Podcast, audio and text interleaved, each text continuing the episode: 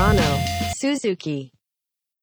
ちなみにご家族ははい、どこに住んでらっしゃるんです？かん一緒に住んでらっしゃる？それとも日本に住んで日本に住まれてますね。日本あじゃあ家族を置いてそうですね。単身行かれてる状態なわけですね。こう年にまああのまあ行ったり来たりする部分もあって、うん。というのはですねあの川相手の仕事じゃないですか、はい。なのでこのあの川雪解け水ですごく増水をするんですよ、うん。で洪水が頻発するのが夏なんですね、うん。その時は工事がなかなかできないので、うん。はい。夏なんかは結構こっちにおられたりする時もまあ一時期あったりするうん。時はまあ日本で家族と過ごされたりとか、うん。あるいは講演活動をしてうん。あの先ほどからちょっと出てくるペシャワール会という組織が、まあ今もあるんですけどね。うん。あの用水路掘ったり医療活動をするのは当然お金がいるじゃないですか、はい。そうですよね。アフガニスタン人が払ってくれるわけがないですよね、うん困ってるのにやって。うる、ん。だからどじゃあなんでそこまで大きな活動ができてるかっていうと、うんうん。その日本中のペシャワール会員がですね、うんまあ1万人以上いるんですけど、うん。その人たちがこう会費というなんで要するに寄付するんですよ。なるほど。うんあのそその、まあ、錠剤というかそのみんなのこの善意でその事業をやってるんですよね。なるほど。じゃあそのために講演されてたってことですそうですでか日本で。理解をまあこういうことやってるとしたら、えーま全国にそのずっと支援してこられた方とかあるいは新しく知った方もなんそれは何だとうんそういう活動してるんだったら少しあの助けることできないかと。あのなんでそれもすごいんですよね。こうちょっと話が飛ぶかもしれませんけど中村哲先生がすごいのは当然なんですけどそうした活動が本当に善意で成り立ってるっていうのはなかなかないことでしょうし、確かにですね。私も現地にいて一番感じたのはそこでちょっと説明が難しいんですけど現地のアフガニスタン人がすごくこのものすごく歓迎してくれてるというかもてなしてくれているというかこの心底このうん丁寧にしてくれるのがまあ分かるんですよね。うん。言葉は分からないんですけどうん。何かそういうほ本当に彼らはあの日本に対して感謝をしてくれてるしうんその彼らがこうハンマーでガンガン殴ってるこの鉄筋一つも日本の一人一人の善意。うん。決して裕福な方ばっかりねまあそうでもない方もおられるなその善意のお金がそういうふうにこう一つ一つ役に立ってるっていうのは本当なんか実感したというか。ねめっちゃいい話ですね。日本から ODA とか降りなかったんですかね？ああのー JICA とかともですね、はい。あの事業によっては連携をしたりをしている部分はあるんです。うん。ただペシャワール会というのは中村哲医師を応援するための会なんですよ。うんだからアフガニスタン復興のための会じゃないんですね。はい。まあ、極論するとですよ。うん。もちろんアフガニスタン復興のための会であるに決まってるんですけどうん。中村哲医師をの応援。は最初はこうファンクラブじゃないけれどもあじゃあ哲先生頑張ってご自身が作ったわけじゃないんですね。まあ、ご自身もまあ呼びかけられたりしたかもしれませんけどまあ多くのこの例えばお医者さんの仲間とか。そうした人たちが軸になって。へえじゃあ中村さんが活動しててそれを応援したいっていう人たちが出てきてそうですれが元々ペシャワール会になってでそれが資金集めるようになってその資金で人も雇えるようになったりして例えばそういうことですかね。まあうん行く時にはもうあったんですね。うん。ペシャワールに行く前にもうできて、あこれてっちゃんてっちゃんって仲間たちが言うてっちゃん応援せない頑張りちゅうこと行く前にあったんだ。うん。すげえな。でいろんなまあ当初はもうそのペシャワールの病院自体がもう医療機器ほとんどないというような大変な状況だったらしい、うん患者さんをこう背負って運んだらしいですからね、先生自身うん。で聴診器とか壊れてるんでこう耳にはめたらみ耳を怪我するとか。うん。そういうものなのでそういうところから少しずつまあ多分助けというか支援をされてたんだと思う、えまあ後にすごく大きな事業になるのでうん。その時は支援者の方とかまあペシャラカの方もこうな何が始まるんだということがあったと思うんですけどね、うん。何をお言い出したんだじゃないけれども、うえうん。んただそうしたそのうんなんかそ組織論じゃないですけども、うん。あのペシャワール会が集めたお金でですね資金であの中村哲先生の事業をですねうん。あの支援すると。で中村哲先生の元には現地にはあの PMS というですねうん。あの現地の NGO があるんです。アフガニスタン人の F PMS PMS 平和医療団といううんあのピースメディカルなんとかみたいな感そうですね。じはい。この2つの組織、まあ、はいはい PMS が実動組織でペシャワール会がその支援組織ですね。うん。福岡市に事務所があるんですけど、うん。まあ中村哲先生は PMS のトップであってペシャワール会、PMS のトップでもあるんですね。はい、総委員長という形。へえでペシャワール会の、まあ、現地代表という形。あこれがすごくこんこんだけのことができた多分理由がこれじゃないかなと僕は前から思ってるのはその組織ペシャール会という組織があるあるこれはまあ NGO だけれどもその中で一番現地を知っている人が中村哲さんなんですよ。なんで中村哲さんの判断がうん組織の中で一番正しいに決まってるんですね。うんなるほど。もしペシャール会側にが中村哲さんの支援団体ではなくて例えばアフガニスタンのし復興自体が第一の目的だとするじゃないですか。うんただこっちはこっちの国内の事情でいろんなこと考えてああだこうだ言うかもしれないですよ。うんよくありますよね組織でね本店が強くてはいなるほど。現場はこうなんだけどっていうところが中村さん一番知ってるんで、うん事情が変わったからこうだってもあその通りでそうかじゃあそう頑張ってほしいということでやれるんで臨機応変にうんいろんなことができてから本当にこう紆余曲折とかあったりもしてるんですよね。要する事業もなかなかうまくいかなかったりするけうんうんうんどできたのは多分そういうところ。ずっと現場に入られトップが現場に入ってたということで。うんすげえなもうだからなんていうんですかね信頼がすごかったってことですね。信頼がすごいめちゃくちゃ簡単に言うと。なんかそうですよねはい信頼がすごかったってかはすごい感じますね今の話からも。だってプロジェクト単位っていうよりはもうその人やったら間違いないわっていう雰囲気だったってそうですことでしょ。もうあんた信じてあんたこと応援する場合っちゅうだけですね。はうん。あ普通はなんかこのプロジェクトにお金を出します。じゃあやる人とかになるけど、もうこの人っていうことだまあもう趣旨まさにそういうことだと思いますね。まあいろんな側面はあると思うんですけど。そこはこうあの、まあ、記事でも一生懸命中村先生の人柄というか書くんですけどやっぱなかなか伝わらない部分あるなと思うのはやっぱこう本当にこの雰囲気がはい。柔らかいというかあったかいというか。うん、そうなんですうね。ん。その朴突とされてるんですよ。うん。あんまりおしゃ話はされない方まあ、なんですか？講演の時はこうおっしゃるね当然話すべきこと話されるんですけど、はいうん。普段からペラペラ喋るような感じでもななないではないですようね。ボソボソっと喋られる感じですね。これはもしねこう生前お会いになる機会があったら絶対皆さんこのこういう方がこんだけのするってのは本当すごいとでまた選ぶことが全くないんですよね。そうですよね。お伺いした印象だとすごく控えめなうん方っていう印象を抱きますけれどうもね。ん。うんこれちなみにこう銃撃はそもそも誰になんでされてるという状態なんですか？あこれはちょっと多分わからないんじゃないかと思います。ああ未だに分かってない。おそおそらくですすけどね。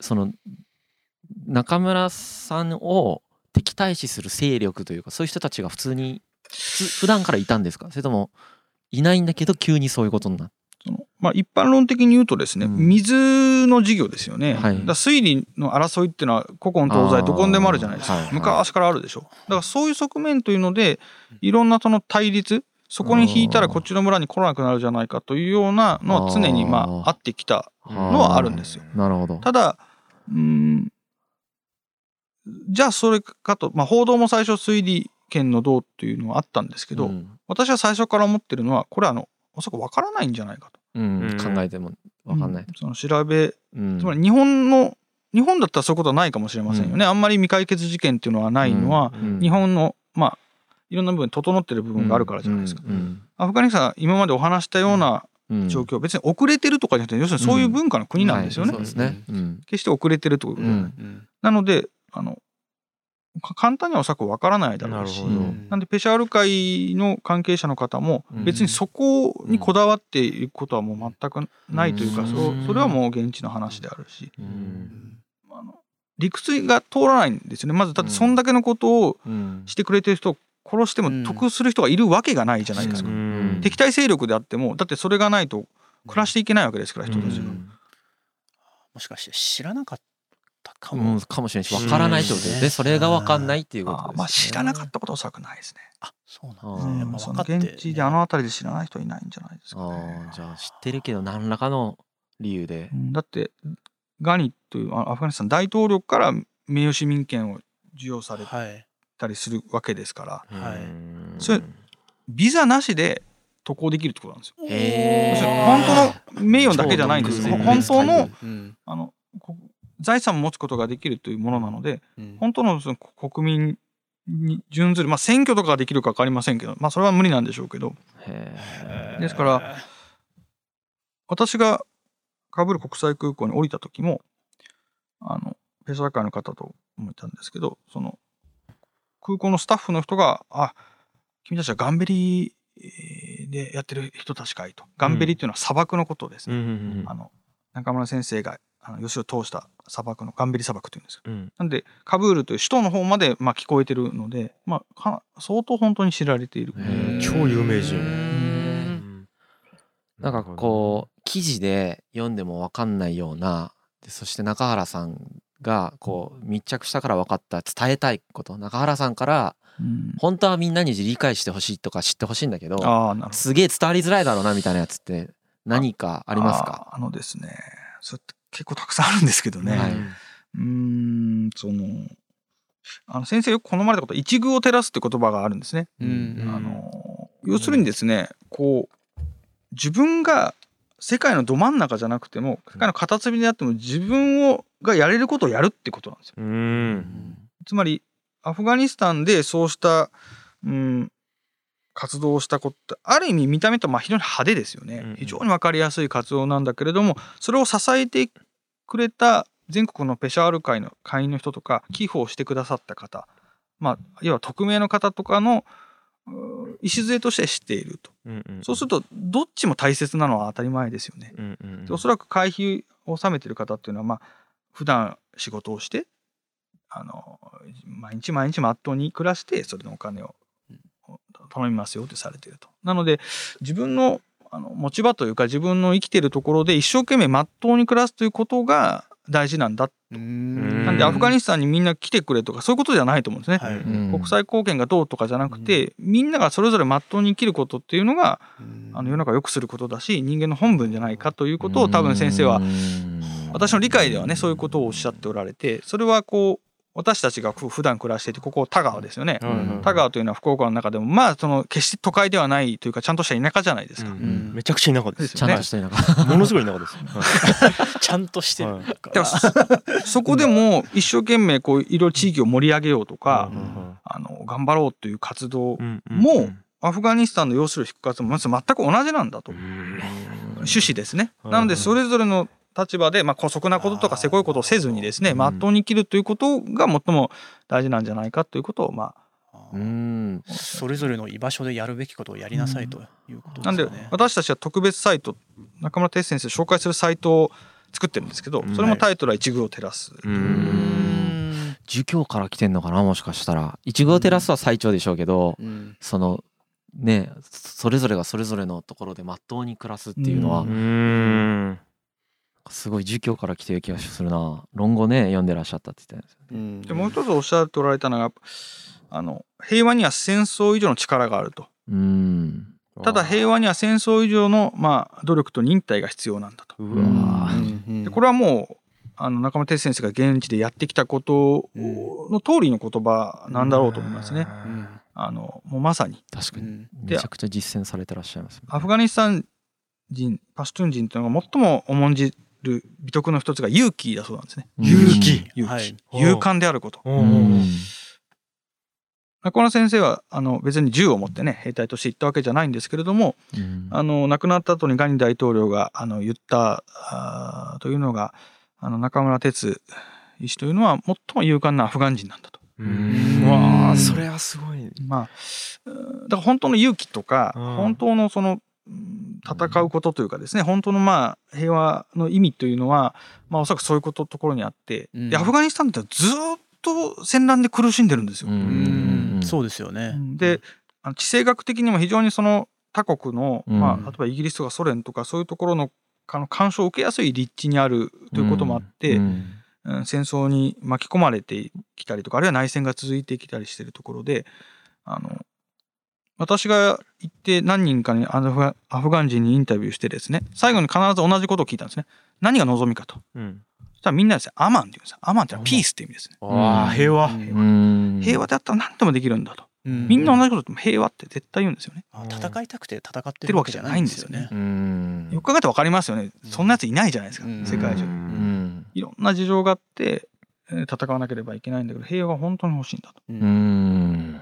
そうした中でのその銃を持たずにまあいわばシャベルを持って要するを掘ってあの人々の生活をまあの作っていった中村哲先生の行動が勇敢だというふうにアフガニスタン人の大統領が言ったということっていうのは非常になんか学ぶことが大きいんじゃないかなと。だって日本人100人に聞いて今何が必要かって言って平和っていう人ほとんどいないと思うんですよ。うん。お金とか、うん。なんか仕事とか、うん。だからそこで平和って言わないことがいかに自分たちが恵まれてるかっていうのが相対的にわかるですね。やっ。ぱこう行ってこういろんなまあリスクがああのある中で現地に行くとですねやっぱりそのあんまりこう物々しく言うわけにもいかないですけどやっぱそういうことは感じるんですよね。うん。もしかしたら何があるかわからないというところでもあると。うん。まあ、中村先生はまあ日々そういうことを感じる、まあ、自分がそういう目にあの遭っていない時でも周りではそういうことが日常茶飯事に合ってるわけじゃないですか。うんうんうんこの前まで知ってた人が亡くなるということがもうずっとあってるんですね、病気でもその戦乱でもなんかうん。目の前にどんどん命が失われている中での、まあ、活動だったんでしょうから、うん。そこはなかなか私たちがこう考えが及ぶところじゃないんですけれどももうまさに本当に勇敢な人生だったというのは間違いない。なるほど。もう最初の小さなきっかけがこういう風な大きな人生を作るっていうのを見るとうん感じるところがあるな。感じるところある。でもなんかこう鼻息荒く俺はこうするんだみたいな感じっていうよりは、うん。いやもうこれがこうしておくのがいいんですよみたいなこうなんかこう自然に生きてる感じも同時にします。ね。自然だしでも言葉が力強いのにうん。排他性を感じない言葉ですよそうね。ねなんか。うん。そこの頭で作ったこ私の考えですよ。私の考えで頭で作った言葉じゃなくて、ううん。勉強したって言ってる言葉じゃなくて、うん。ずっとそういう現場を見てうん。きて言ってる言葉だから、うん。あの説得力と革新性があるんだと思うんですね。そういうの本読んでこんなこと言ってましたよっていうんじゃなくてです。ね、だから彼ならではの言葉というのはうん。非常にその語気が強いわけではないんですよ。うん。非常に迫力があるし、うん。あとその私もまあ新聞記者をしているんですけどあの著書非常に多くの著作を残されてるんですけど、い。出力が本当にすごいんですね。出力。書く。ぶあ、はい。読みました。あの読ませますね。いやーすものすごく読ませます。すごい、はい。あの伝える力というか、うん。本当に力強い筆致で。うん。でそれはもう本当に重いうん。一日一日のファクト自分の経験に裏付けられた文章だからだとも思うんですけど、えーすごいですね。本当にもうこんな文章いつか書けるようにななるだろうか。まあならんだろうなと思います。そう本当に僕もうん。あの恥ずかしながら実は初めて本を読んだんですよ、うん。今回の企画にあたって。こんなにうまい文章だと思わなかったです。なんでこう、うん。まあもしね縁がある方があったら私が理解していることなんてほほんのちょっとのことなので、まあうんうん。こちら一生懸命取材してもそんなそうした人の人生が全てわかるわけでもないし、うん。私なりの理解に過ぎませんからぜひその機会があったらその著作を少し手に取ってもらって、うん。あの、うん。本当のまあいわば肉声ですからね、はい。うんあのもっとこうあの感じるところもあるでしょうし、なんかぜひそういう機会があったらそうね。してほしいなと思いますね。僕個人的に一個もう一つ聞いていいですか、うん。逆に中村先生が嫌いなことって何ですか？嫌いなこと多分さっきあの日本に来られた時に逆にいろいろなところでちょっと過ごしにくいなっていう話を伺ったんですけれども、嫌いなことうん。なんでしょうかね。やっぱこうあのく空虚なあの議論じゃないですかね。これは私の想像というかまあはい。多分そうだと思いますけど、そのうん生産性のない議論であるとか。なるほど。こうなんて言うんです？その感情だけをぶつけ合うようななるほどな。こう憎しみ合いのための議論というようなねいうことがまああの世の中にないことはないと思うんですけどね、うんうんうん。常に常にこの実行あるのみなんだと、うんうんううん。ん just do it だと、Just do it もう議論は無用、うん。Just do it っていうのが現地でのこのあれなんですよ。先生の言葉なので。うでもなんかわこうガンディーに通ずるところいや何個も感じますよね。ー本当に思った。似たことをやっぱおっしゃってますし、似たような印象を人に与えてるように。これはあのあるあの中村先生よく知る方から聞いたんでその方もおっしゃってたんですガンジーと一緒だと。うん。は日本ガンジーのこと詳しいわけじゃないんですけどね、ううん。なんかこうすごいです。そういうところとあと方針が結構変わるんだと。えおうまあある意味で臨機応変だし、えはい。ある意味でえさっき言ってたこと違う。っていうこともあるそうなんですけども、うんそれは何て言うんでしょうか。そうした現場現場でですね理路整然と単年度の予算をこう使ってて考えてるわけじゃないんでうん。情報がいろいろ入ってきたり空気が変わったりして方針を変えていかないとやっていけるわけがないんですよね。うん。そういうところというのが非常にその独特のリーダーシップというか、うん。ああ遊牧民のリーダーみたいだね。いやそうだね。本当ベンチャー企業でもねやっぱそういうふうにしないと生きていけないですからすごいなんか本当その瞬間瞬間過酷な状況で判断され続けてきてるんだろうなというのは想像できますよね。ですから本当に私が今までいろんな取材で人に会ってきたんですけれども、うん。いや本当にこの人やっぱ巨人というか。そうですね。でこうなんかこれは私個人の話なんであれですけどこう先生と呼ばないと礼を失するなっていうのがずっとお会いしてからあって。なるほど。うん。じゃあもう会ったら先生って呼びたくなってしまううわけですね。中村さんではやっぱ失礼。中村あ先生とまあほ本当の意味を込めてその医者だから先生と呼ぶというよりも本当中村先生というふうに尊敬ししすぎてそうなってしまう。うん。うん。まあうん。そそういうようなこうまあなんですか力とあとそういうなんか人徳をお持ちの雰囲気というのがやっぱあったですね。なるほど。なんか伝え残したことってないですか？他にしたことですか？なんかたくさんある気がしますね。ちょっと一言でやっぱ語れぬまあそうですよね。こうはい。だと思います。本当人ですね。本当にこう今僕が言ったあのいろんなエピソードっていうのはまあ先生からね教えてもらったりしたことがほとんどなんですけどもっともっと本当に面白いことがたくさんあるはずなんですけども、うん。うん。いろも掘ってたらたくさんなんか貴重な文化財みたいなのが出てくるらしいんですよ。うん。あそのねあれを掘ってる用水路を掘る過程で、はい。うん。おそらくその過程だと思うんですけどね、はい。掘ってたら出てくるとよと。でもその文化財行政が行き当たってるわけないじゃないですか。うん。はい。どうしようもないと。おそらく多分国宝級のものうん。なんだけれども、その文明の十字路ですからね。はい。えしょうがないからあの灰皿にしとった。しょうがないからね。いい話やな。すげえ。まああの私それ見たわけじゃないんでまあ一流のねこうジョークなのか、そのまあそうそういうこともあるだろうと思うしであの私以上にあの現地で一緒に働いた日本人の元ワーカーさんというですね、はい。掘った人はもっともっと多分いろんなことを知っていて、まあ、僕も語り尽くせないんですけどその人たちはもっともっとそうで、うん。だからあのコロナがね少しあのあの徐々に徐々に収束していくでしょうから、うん。あのいろんな形で公演うんなんかもあの予定をされてたのが延期になったりをしてるんですけど、うん。ぜひなんか機会があったらそういうふうにねお聞きをする機会が皆さんあれば、本当にもう、そうですね。あのこれ独特であの一人一人の中にやっぱいろんなこの仲間の鉄道みたいなのもあったりするうんうんうん変にねこう浸水すぎるのしすぎるのも変なんですけれども、うんうん本当に独特のあのー本当に偉大なこう先人であるなというふうなうんなるほど。はい。中村先生はその現地で現地の方からどんなかん風にあの尊敬されてたんですかね？ももちろんまあドクターサーブ中村としてですね、はい。非常にそのうーんなんて言うんでしょうか。ほ本当に尊敬されてるっていうのはなんか雰囲気を見たらなんかわかりますよね。うんあのうん中村先生小柄でアフガニスタン人もそんな大柄な人ばっかりじゃないんですけどこう腰をかがめてこうみんながこうあの先生うん。ちょっとボソボソ喋られるというか声も小さいので、それをこうもう聞き漏らさないように一生懸命こう腰をかがめるようにして中村先生の周りにいるっていうのが私の現地のイメージなんですよ。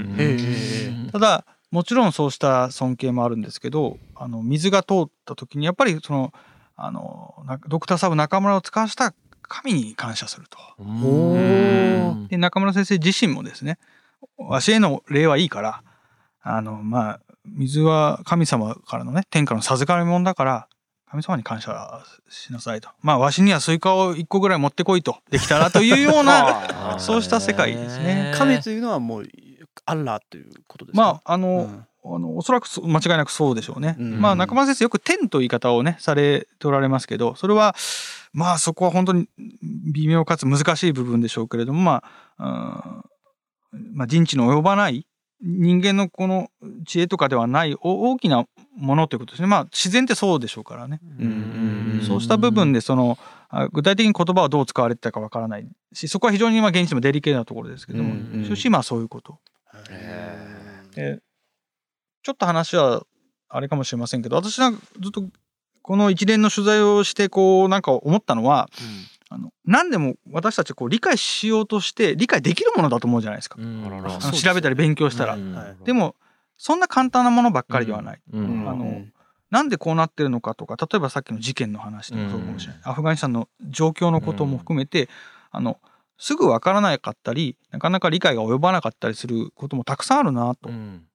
中村先生はそこをなんか全て理屈をつけてこうこうこうだっていうふうになんかいちいち説明を、うんできないこともあるしすべきじゃないこともあるしまた全てが理解できると思ってることがなんかおこがましいんじゃないかなと私個人はなんか思うようになったというか。うん。全く同じことを僕も歴史を勉強してすごく感じることがあって、うんうん。さそのね僕たち人間の IQ っていつマックスでも200とかじゃないですか、うんうんうん。その脳みそで理解できないことってありえますよね、うん。だからなんか本当それはすごく感じてて、うん。フランス革命もねうんいまだに200年後の今でもずっと解釈され続けて、うんその解釈全てが天才だなと思うレベルなんだけどやっぱり結局あれが何だったかって分かんないんですよね、うん誰も。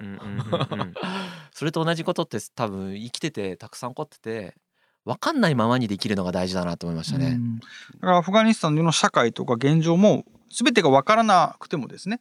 あのこういうものだということで互いにまあ尊敬し合ってやるという部分かなりあったと思いますし、うん。まあうんそうしかないとも思うんですよね。うんこそこが違うからこうじゃないかとかなんでそうなってるのかをこう突き詰めてもどうしてもやっぱ分からない部分がおそらくあるんじゃないかなと。うん。中村先生はね医者で要するに理系じゃないですか。はい。うん。で理系の中も多分ものすごくやっぱ頭がいいと思うんですけれども、そういう思想になぜ至ったのかはすごく興味深いなと思おそうんですよね。らくまああのさっきも出たようなこのまあ祖母の教えというかですね、うん。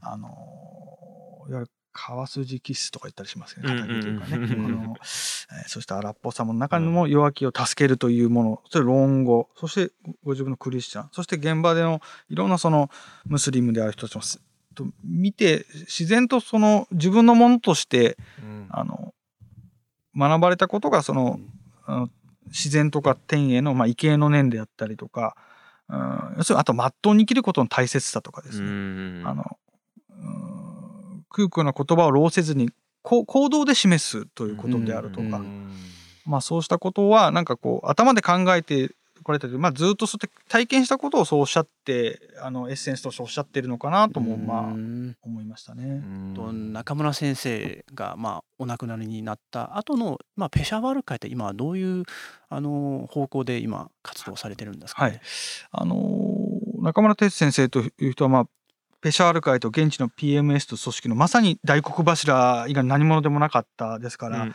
その非常にそのあのなかなか事業を簡単に継続っていうのは、まあ、あのできないのではないかと。それは簡単ではないという中ではあったんですけども、まあ、不法の後すぐにですねペシャワール会も現地のアフガン人たちももう絶対続けると。うん。続けることが何よりも供養なんだと。うんうん。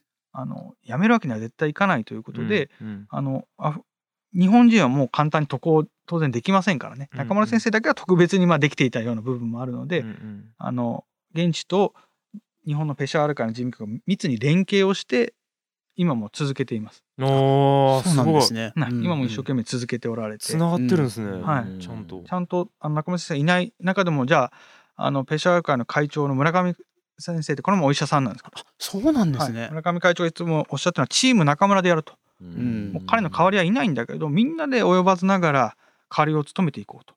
でこうやって思って何とかしようと考えてくれる人はまあみんながチーム中村であってと。なので今もその寄付会員もですねはいはい。の方も当然おられますしあのずっと寄付も集まっている。そうした状況なのでまああの関心がある方は、まあ、ペシャーカのホームページもありますからそれを見て、まああの可能な範囲で別に会,、会員になってもですねそう何かの義務があるわけじゃないんですね、まあうんうん。あの可能な限りの支援をされると。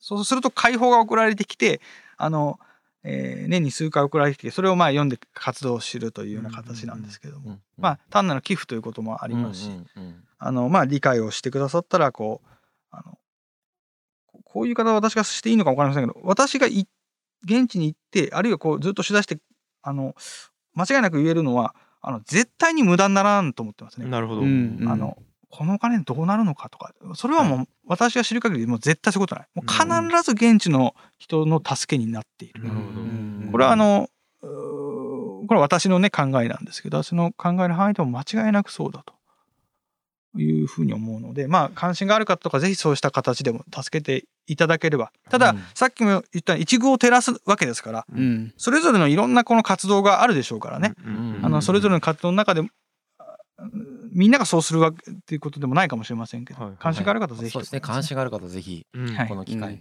そうはい。ですよね。いや貴重なお話を。本当に貴重なねこの、それほどの巨人に会ったことがある人っていうのがそもそも多分そんなにいないからですね。直接会えるってですね。すごい幸せなことだなそうとですね。羨ましいですもんね。その活動してる現場をちゃんと見てこられたっていうことですごい興味深い話を。はい、はい本当にありがとうございました、ね今日は。こちらこそありがとうございました。ありがとう。ございました